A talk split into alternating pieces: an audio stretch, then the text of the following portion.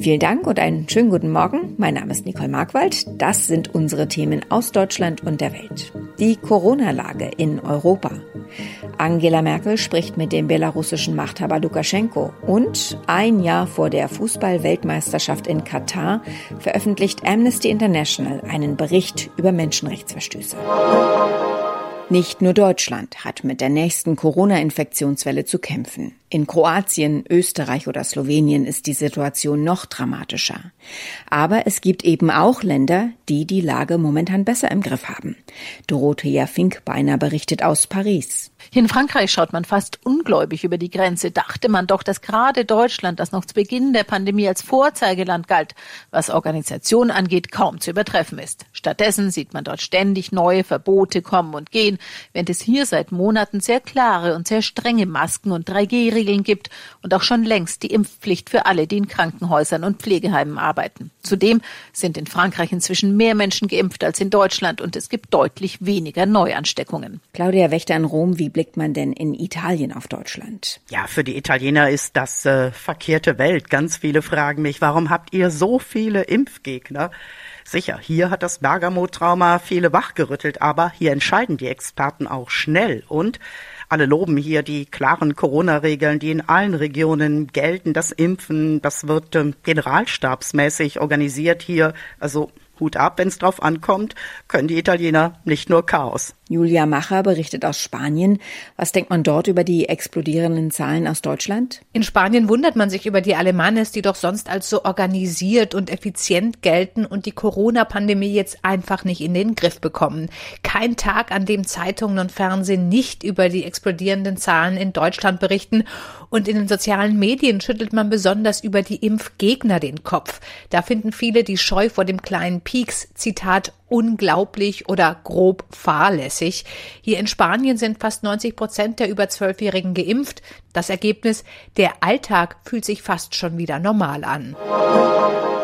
Bis zu 3500 Menschen harren derzeit an der Grenze von Polen und Belarus aus. Die EU wirft dem belarussischen Machthaber Lukaschenko vor, in organisierter Form Flüchtlinge aus Krisenregionen an die EU-Außengrenze zu bringen.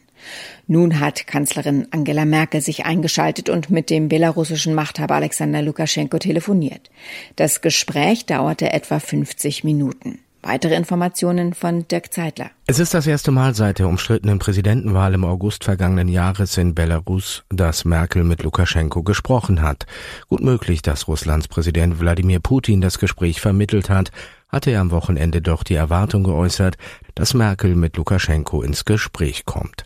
Deutschland und die EU werfen Lukaschenko vor, Flüchtlinge aus Krisenregionen an die EU-Außengrenze zu bringen, um sich so für EU-Sanktionen zu rächen. Dafür haben die EU-Außenminister neue Sanktionen auf den Weg gebracht. In gut einem Jahr beginnt in Katar die Fußball-WM. Zuletzt waren wieder verstärkt Rufe nach einem Boykott zu hören. Kritiker dürfen sich durch einen neuen Amnesty-Bericht bestätigt sehen. Demnach hat die Regierung viele Pläne, die Bedingungen für arbeitende Migranten zu verbessern, nicht umgesetzt. Wir sprechen mit Katja Müller-Fahlbusch. Sie ist bei Amnesty International für den Nahen Osten zuständig. Vor vier Jahren hat Katar Reformen auf dem Arbeitsmarkt angekündigt. Welche genau? Da geht es äh, unter anderem darum, dass äh, Löhne pünktlich gezahlt werden.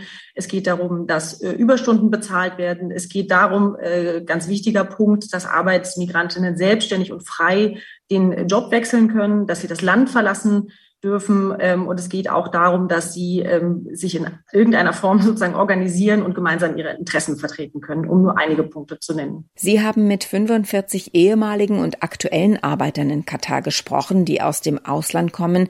Wie fällt deren Bilanz aus? Die Bilanz ist äh, sehr durchwachsen. Katar ist mit diesen Reformen gestartet, die auf dem Papier sehr gut aussehen. In der Praxis hat sich für viele Arbeitsmigrantinnen allerdings wenig bis gar nichts geändert. Haben Sie ein Beispiel aus der Praxis? Eine wichtige Stellschraube für die Reform ist ja tatsächlich die Möglichkeit für Arbeitsmigrantinnen selbstständig den Job zu wechseln. In der Praxis hat sich das aber lange nicht durchgesetzt. Es zeigt sich, dass Arbeitgeber von ihren äh, Angestellten, wenn sie den Job wechseln wollen, horrende Gebühren verlangen. Es zeigt sich auch, dass äh, die katarischen Behörden, die sozusagen einem Jobwechselwunsch zustimmen müssen, häufig monatelang diese Verfahren gar nicht bearbeiten und dann sozusagen diesen Wunsch ablehnen, häufig ohne Angabe von, von Gründen. Es hieß auch mal, die Pässe der Arbeiter würden einbehalten. Ist das immer noch so? Per Gesetz ist das Einbehalten von Reisepässen verboten. In der Praxis findet das häufig noch statt. Vor allen Dingen bei Hausangestellten, die natürlich, weil sie häufig auch bei ihren Arbeitgebern wohnen, ähm, so eine enorme Nähe haben und dadurch sozusagen auch dem Missbrauch nochmal in einer ganz anderen äh, Art und Weise ausgeliefert sind. Also ja, der, sozusagen die Einbehaltung der Pässe ist weiterhin ein Problem und findet auch heute noch statt, entgegen aller Ankündigungen. In Katar arbeiten rund zwei Millionen Menschen aus Nachbarländern, auch auf WM-Baustellen. Welchen Stellenwert haben diese Arbeiter? Vorreiter für den kleinen Staat. Die katarische Wirtschaft ist ganz in ganz erheblichem Maße von diesen ausländischen Arbeitskräften abhängig. Die könnten schlicht und ergreifend sowohl Infrastrukturprojekte als auch Dienstleistungen, Hotel- und Gaststättengewerbe, Sicherheitsgewerbe, all das wäre überhaupt nicht möglich ohne die ausländischen Arbeitskräfte. Kräfte. Also Katar ja ist, ist abhängig von denen und hat deshalb eigentlich auch allen Grund und äh, tatsächlich ja ohnehin jede Pflicht sozusagen, äh, den vernünftige Arbeits- und Lebensbedingungen auch zu bieten. Was fordern Sie vom Fußball-Weltverband FIFA ein Jahr vor der Weltmeisterschaft? Wir fordern von der FIFA, dass sie Druck macht auf die katarische Regierung, die Reform umzusetzen. Wir fordern von der FIFA auch, dass sie öffentlich, regelmäßig und transparent auch über Missstände spricht, dass sie die benennt ähm, und dass die FIFA auch ganz klar macht, welche Maßnahmen sie selber unternommen hat, um Menschenrechtsverletzungen aufzudecken oder zu verhindern. In unserem Tipp des Tages geht es heute darum, ob wir eventuell Duschgel, Shampoo und Co. häufiger mal links liegen lassen sollten. Angeblich ist es angesagt, sich seltener zu waschen. Manche Menschen verzichten auf die tägliche Dusche, sei es aus Gesundheits- oder Klimaschutzgründen. Denn wer seltener duscht, schone die natürliche Schutzbarriere der Haut und spare auch Wasser. So die These. Johanna Theimann weiß mehr. Wer hat sich denn diesen Trend ausgedacht? Dreimal darfst du raten. Es sind die Stars und Sternchen aus den USA, die da ganz vorne mit dabei sind. In Hollywood ist das gerade ein echter Hype. Stars wie Brad Pitt haben sich schon dazu bekannt. Dass die Lust am Duschen schwindet, daran hat aber tatsächlich Corona auch Schuld. Im Homeoffice mussten wir uns weniger stylen und viele haben eben auch weniger geduscht. Jennifer Aniston oder auch Schauspielerin Julia Roberts, die haben in Interviews gesagt, sie duschen nur einmal in der Woche, um Wasser zu sparen, also aus Klimaschutzgründen. Also viele gute Gründe, die Dusche mal auszulassen. Aber wie viel Duschen tut unserer Haut denn wirklich gut? Ja, was unserer Haut wirklich gut tut und wie viel, da streiten sich die Forscher. Klar ist, dass der Markt mit Kosmetikprodukten sehr groß ist. Knapp 15 Milliarden Euro werden in Deutschland jedes Jahr für Körperpflegeprodukte wie Shampoo und Co. ausgegeben. Der Arzt und Autor James Hablin, der schreibt, dass Seife eigentlich nur für Hände, Füße oder die Achselhöhlen gut sind.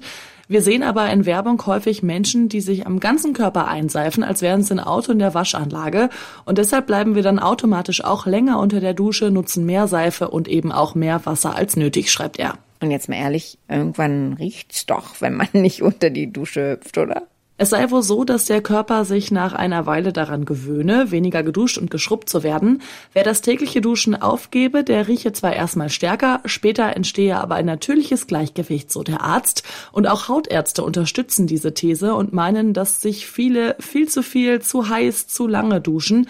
20 Minuten täglich unter der warmen Dusche seien einfach unnötig, heißt es. Und mal ehrlich, damals, als die Omas und Opas nur einmal in der Woche gebadet wurden, haben sie auch nicht gestunken.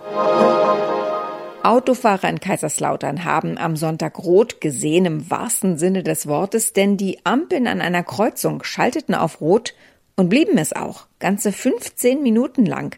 Dann sprang die Ampel auf grün und alles funktionierte so, als sei nie etwas gewesen. Bislang ist unklar, was diesen 15-minütigen Defekt ausgelöst hat.